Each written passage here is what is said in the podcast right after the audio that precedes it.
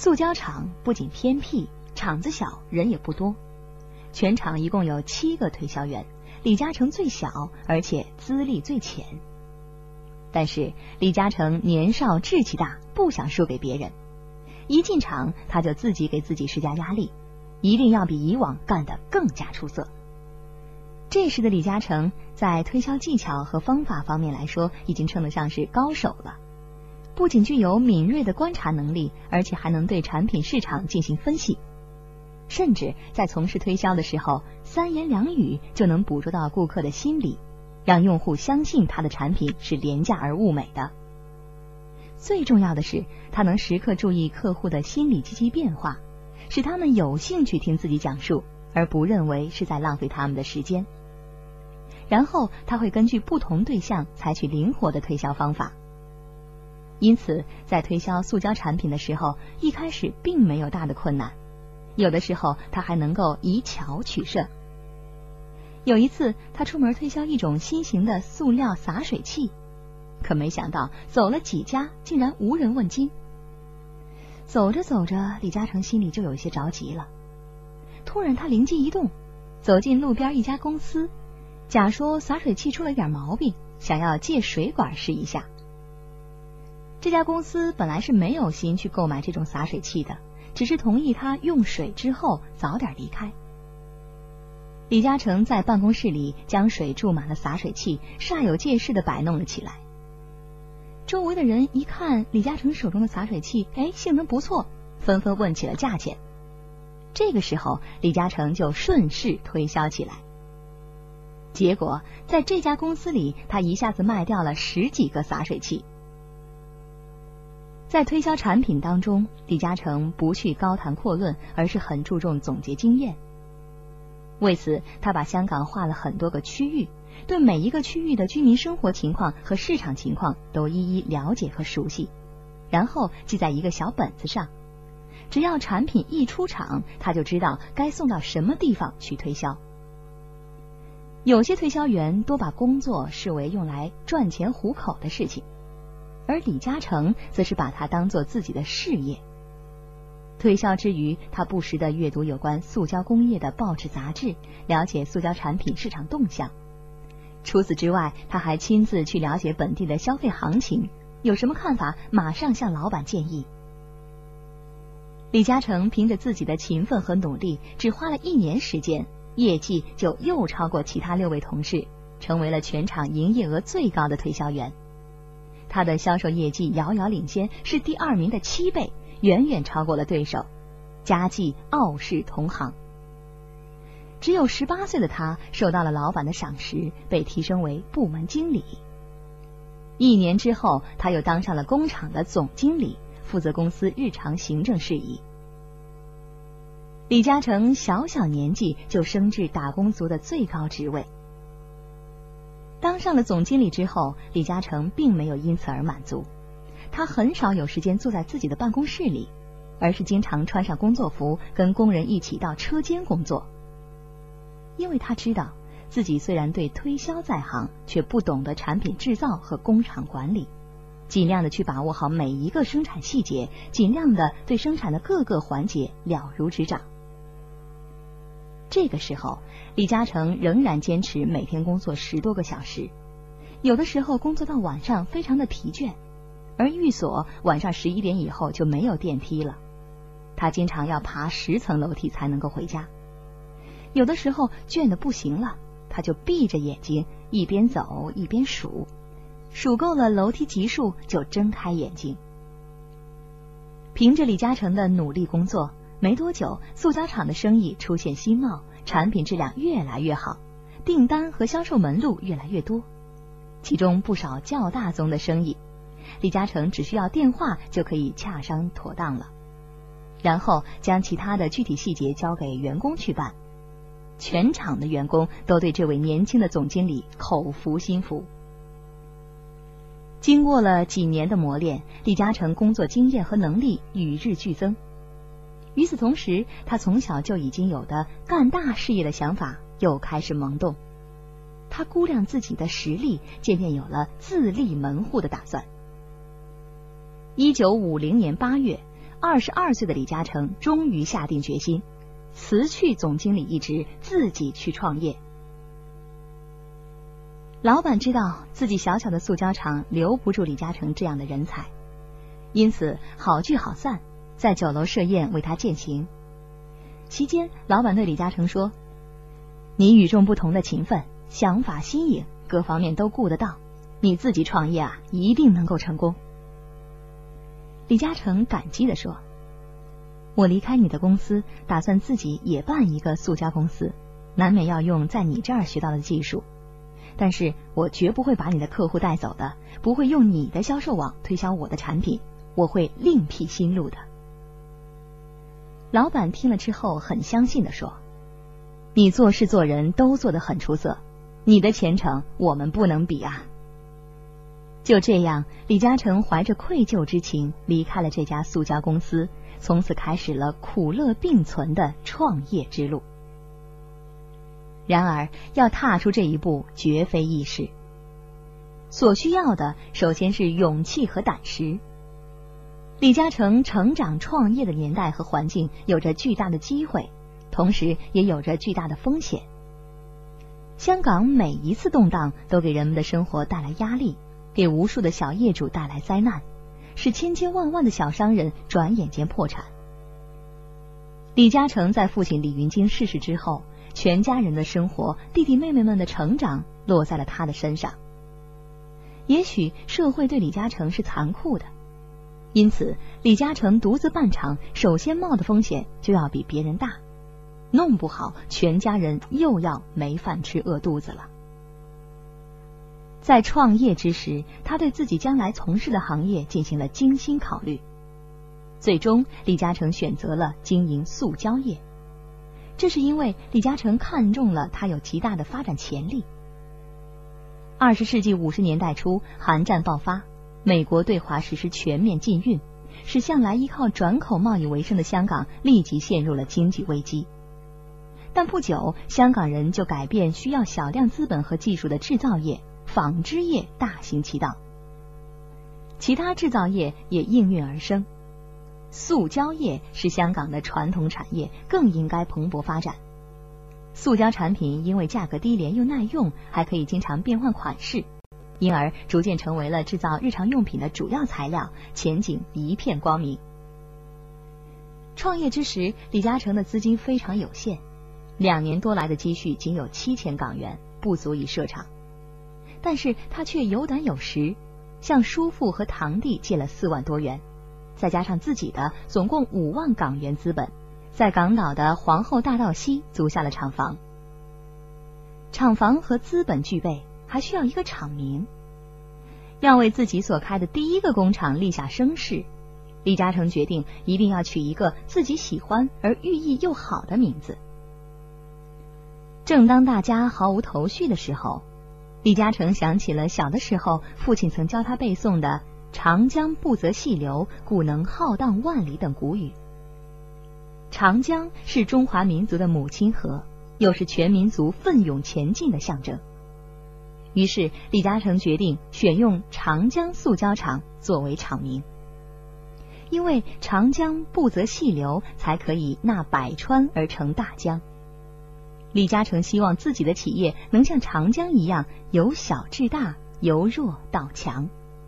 李嘉诚这个工厂虽然命名为了长江，但实际上厂内的规模及设备甚为简陋，租借的厂房也破烂不堪，那些生产设备更是最老旧的，欧美等先进国家早已放弃使用的。然而，尽管起点低，身为老板的李嘉诚仍然充满了雄心壮志。塑胶厂开张以后，李嘉诚虽然贵为一厂之长，却没有摆起老板的架子。他事事亲力亲为，勤奋拼搏，没有半点松懈。每天大清早，他重操推销的旧业，出外跟客户联系业务，集采购和推销于一身。上午回到工厂之后，他既要跟工人一起埋头苦干，又要教他们有关技术，更要兼顾行政管理。到了晚上，他还要充当设计师，设计新产品的图样。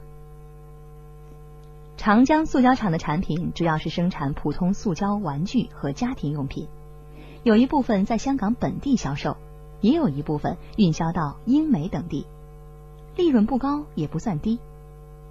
为了提高生产效率，厂内实行轮班制，他把工人分为三班，日夜不停的赶工，甚至新聘用的一些工人也是稍受短暂的训练就马上参加生产。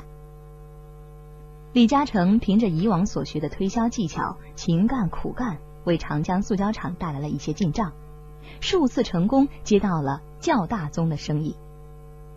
可是，李嘉诚年轻气盛，又贪多不知输。不久之后，厄运降临了。办厂之初，李嘉诚埋头苦干，不停的接订单。订单一多，忙不过来。为了追求产品的数量，他完全忽视了产品的质量。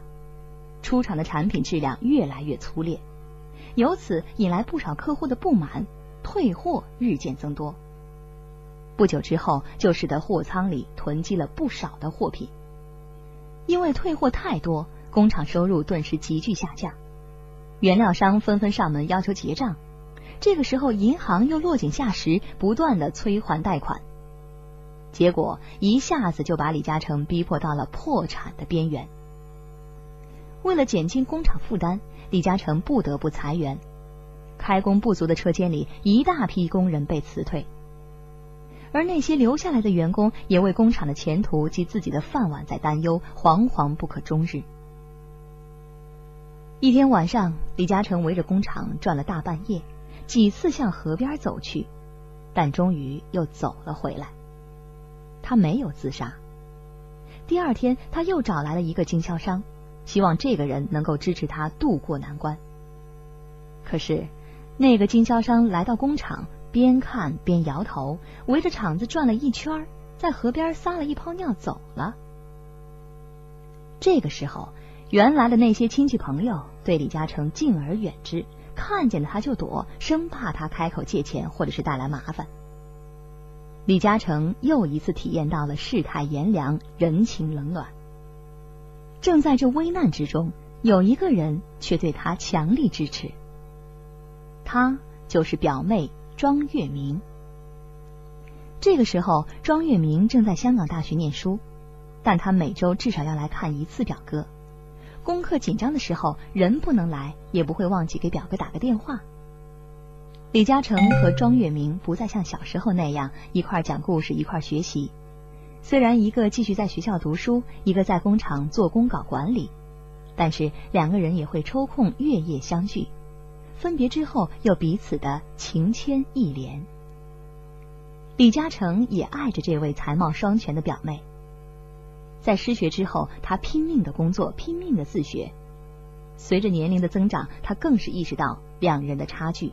他努力的用事业的成果，用自学的成果，证明自己配得上如花似玉、才学过人的表妹。他的行为使得庄月明在内心深处对奋力拼搏、苦创事业的表哥更是敬羡非常。尽管李嘉诚为人相当含蓄，感情从不外露。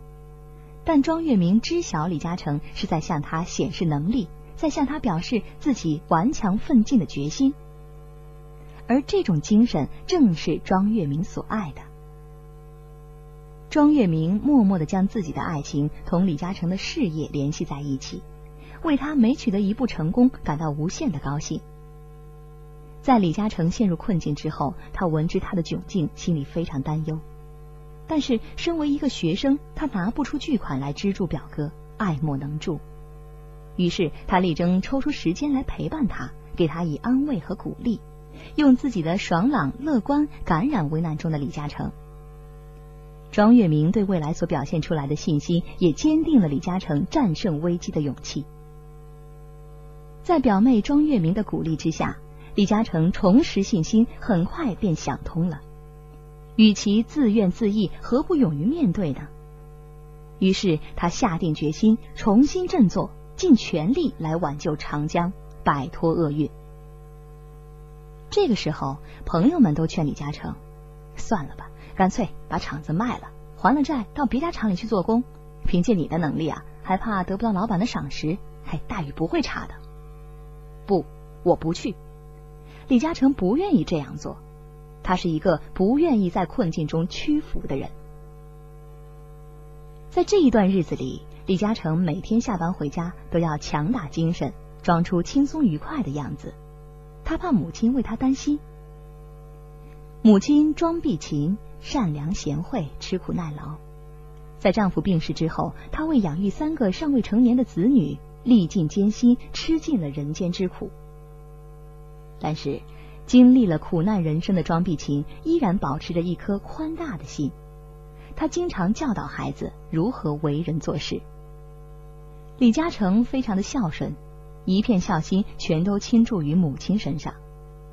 工作再忙，他也要挤出时间常和母亲在一起。现在。李嘉诚遇到了麻烦，知儿者莫过母亲。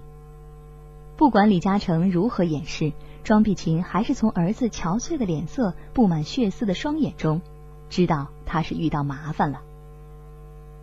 虽然他不懂李嘉诚工厂里的管理和经营，但是他懂得如何做人做事。当他得知李嘉诚是因为产品质量粗劣而遭错的时候，他就想着开导他了。这一天，李嘉诚下班之后，强作笑颜的回到了家里。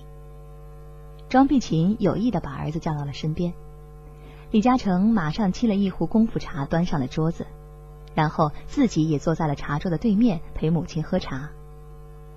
母子俩一边品茶，一边谈论家常。庄碧琴平静的说：“家乡潮州府城外有一个古寺，叫开元寺，寺里有个方丈叫云寂。”云寂和尚是潮州有名的方丈。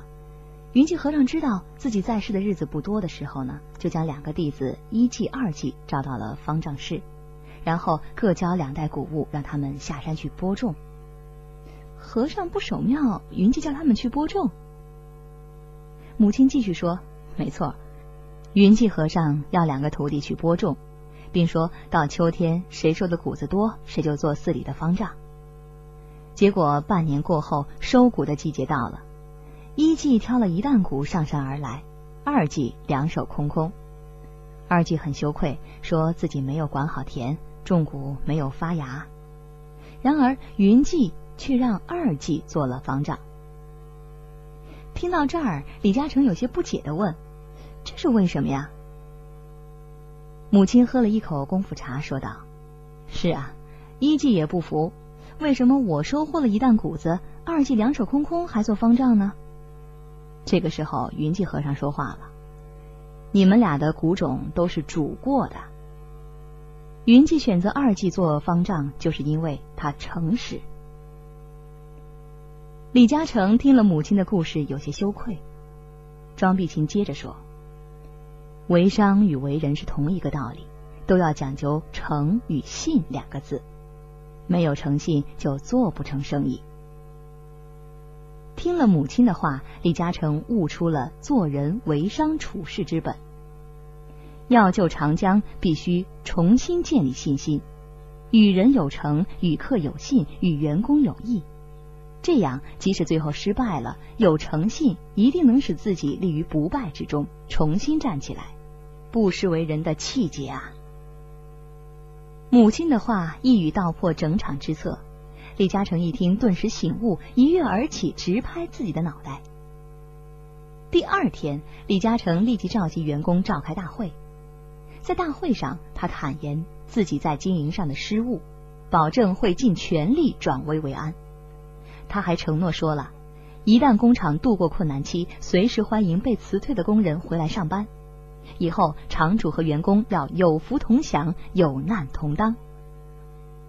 听过了这番剖白之后，员工们被李嘉诚的诚意所感动，一个个纷纷表示：“我们愿意跟随成哥一起同舟共济，共度难关。”会后，工厂里的不安情绪渐渐消失，工人不再担心失业，士气开始挽回，低迷之状开始改变。接着，李嘉诚四处奔走，穿梭于银行、原料供应商和客户之间，逐一赔罪道歉，请求他们放宽还款的期限，并承诺会在限期内连利息清还欠款。同时，他还向客户及债权人坦白说出了自己的公司正处于存亡之秋，向他们请求救亡之策。结果，不少人都被这位年轻老板的坦诚所打动，银行愿意放宽还款期，原料商也肯网开一面，让长江购买原料的时候先付总金额的七成，日后再慢慢的清还余数。